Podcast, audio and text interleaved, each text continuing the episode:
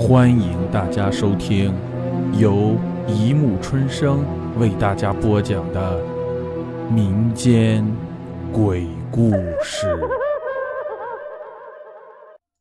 第三百四十六集《鬼娃三》。虽然自己知道活不久了，但沈老汉多么希望鬼娃的回答是肯定的。虽然自己死后就什么都不知道了。虽然鬼娃可能会欺骗自己，但他追求的就是这种心理安慰。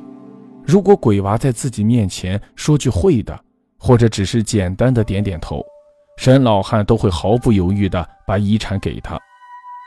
但鬼娃却没有回答这个问题，而是一见到自己后，便大声地叫起来：“爷爷，爷爷，不好了，不好了！我看见窗子外有一个女鬼，她的样子好可怕呀！”听到鬼娃这句不合时宜的话，沈老汉想掐死他的心都有了。虽然知道自己活不久了，但他依旧想图个吉利，讨个好口彩，这样下辈子就可以投胎到一个好人家了。而鬼娃居然说自己的窗外有女鬼，这不明摆着说已经有鬼怪过来邀约自己共赴黄泉路了吗？这个时候，沈老汉其实已经在心里暗自决定了。不可能让鬼娃继承自己的一分遗产。爷爷，爷爷，请你相信我好吗？鬼娃又大喊大叫道：“你窗外真的有个女鬼，而且她的样子好可怜，她的肩膀被卡在了窗棱上，她好像要进来对你有话说。”鬼娃，申老汉绷着脸庞，使出最后几分力气，严肃地呵斥道：“跟你说过多少次了？”不要用这种话来吓唬爷爷。我我没有吓唬你，他他太可怜了。鬼娃，沈老汉脸上异常难看。你明明知道爷爷的眼睛瞎了，什么都看不见，你这是故意气爷爷的吗？真是哪壶不开提哪壶。沈老汉对鬼娃的失望已经到了无以复加的地步。沈郎，这孩子没有骗你。是我，一个悠悠的声音果然在窗子上响起了。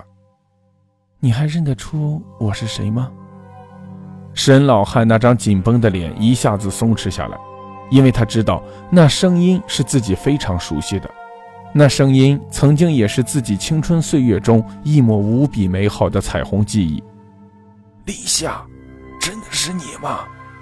沈老汉的心头一暖。你当年不是已经过世了吗？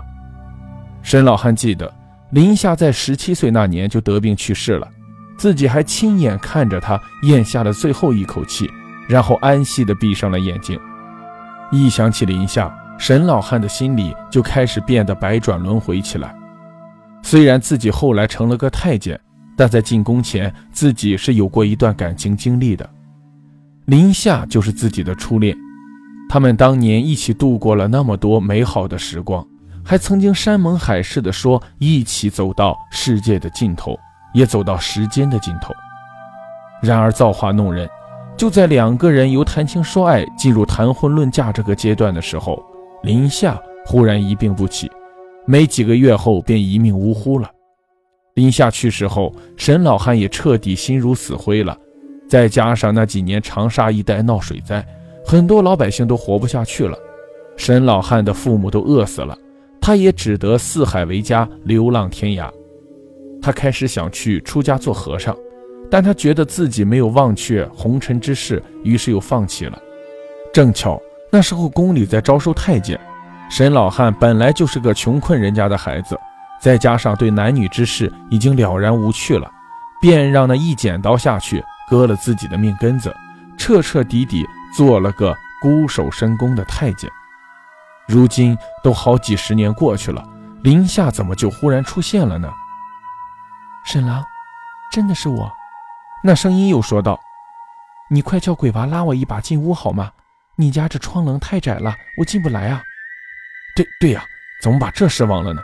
于是沈老汉赶紧叫了一声鬼娃，说：“鬼娃，快去把林夏姐，哦，不是林夏奶奶拉进来啊。”哦，鬼娃懒洋洋地回答道：“很显然，他对刚才沈老汉冤枉自己感到非常怀恨。但他还是一把把林夏拉了进来。沈郎，本来我是不打算过来打扰你的。林夏告诉他说：“因为前一次你见我的时候，我只有十七岁，如今我已经鬼老珠黄了，脸上又起了皱纹，我害怕你见了我会失望的。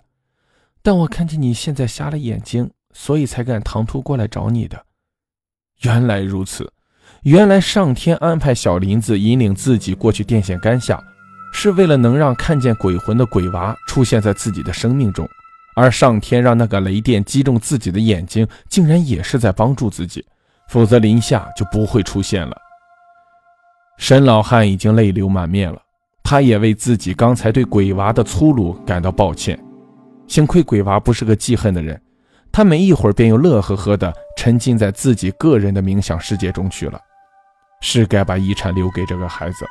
沈老汉再一次改变了主意。